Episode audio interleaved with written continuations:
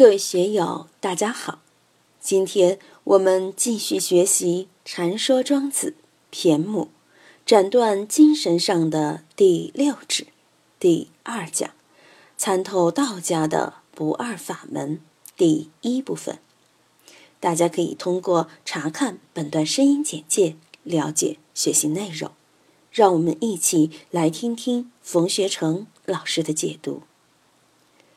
且夫骈于母者，觉之则弃；知于手者，和之则提。二者或有余于数，或不足于数，其于忧一也。骈母之指的现象，现在是越来越多。我们看电视报道。有的新生儿手指是连起来的，有的甚至连体，非得动手术才能剥离开来，还有裂唇的。总之，现在生态环境污染，身体先天残疾的也多，不正常的人也多。在古代没有麻醉药的情况下，骈于母者，绝之则替，要把连着的手指分开。是一件很痛苦的事。知于手者，合之则提。长了六根指头，要剪掉一个，咬掉一根，也是非常痛苦的。去掉它们干嘛呢？二者或有余于数，或不足于数。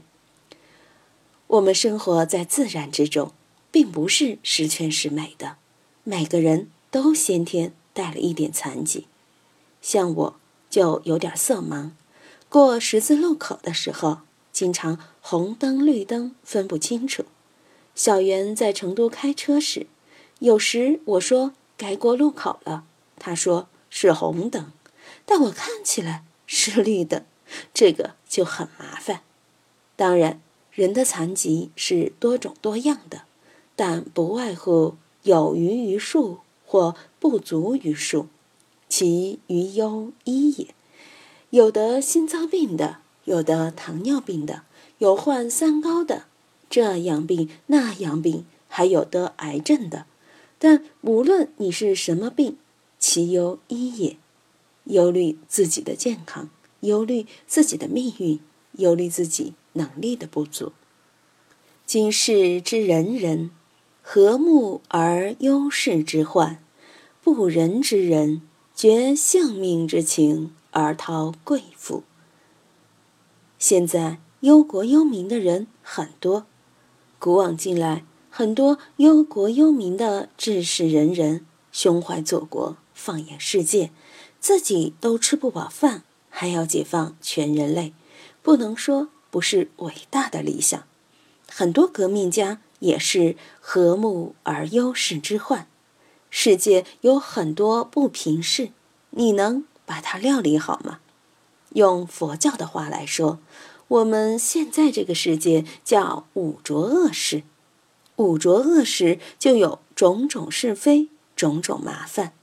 不论是东方也好，西方也好，古希腊、古印度、古中国，还是各个宗教，这些领袖们。都是和睦而忧世之患，和睦就是高瞻远瞩，洞察人间因果，在人世间，在人与人的关系之中，特别是现在，我们打开网络一看，这不平那不满，这样麻烦那样是非，忧患很多。要见大同盛世，要见尧舜之世，这个是儒家的思想。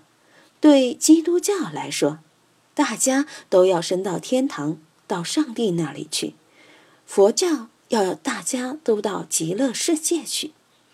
圣人的情怀有众生啊，总是想把人间变成净土，现在叫做普世价值，这个对不对呢？当然很崇高，又的确是忧，的确是忧世之患。不仁之人呢，绝性命之情而套贵妇。现在的经济环境中，市场经济、商品社会发展第一，GDP 第一，发财就伟大，不发财就背时，很多人是命都不要了，也要到里面去捞钱。掏贵妇，掏是古代传说的一种怪兽，口很大，肚子也很大，每天都在大吃大喝，但永远吃不饱。我们一般的凡夫对“富贵”两个字，的确是永远都吃不饱的。以前一个万元户多了得，现在万元户算什么？中国这一百多年来，有多少人想成为百万富翁？现在百万富翁算什么？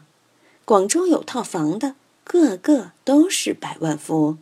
有一个亿又怎么样呢？小林总筹办公司用了一两千万，还在说：“哎呀，我好穷啊！”因为要办事，他那点钱的确不好办，投资下来天天闹穷。你有了百亿、千亿，还在闹穷？昨天不是说哪个公司的老总跳楼自杀了吗？因为有抑郁症。现在很多人得抑郁症，当官的有，发财的也有，为什么呢？绝性命之情呀！为了升官，为了发财，不顾仁义，不顾道德而去胡搞。现在被双规的那么多，监狱里面那么多人，监狱还在扩大，因为现有的监狱不够，装不下了。为什么要扩？就是因为绝性命之情，根本不顾身家性命，甚至冒绞首的危险去讨贵妇的。越来越多，这个就叫绝性命之情而逃贵妇。当然，有仁义基础的人，他基于仁义礼智信，还是循规蹈矩，在国家的法律范围内去运作。但有些人就无视法律。这次山西首富出逃被抓回来了，为什么他要出逃？就是他在发财的过程中。有不法行为，他以前就是一个矿工，后来承包了一个煤矿，经过这样那样的运作，就拥有了上百亿的资产。后来在山西煤矿国有化的运作中，他发了财，这个财就发的不太平，黑幕太多，于是有人就告诉他，赶快走到海外去，安全一点。出去了。但没有躲过，还是被抓回来了。我们看报纸上、网络上，的确很多绝性命之情而逃贵妇的案例。古往今来，古今中外，这些现象层出不穷。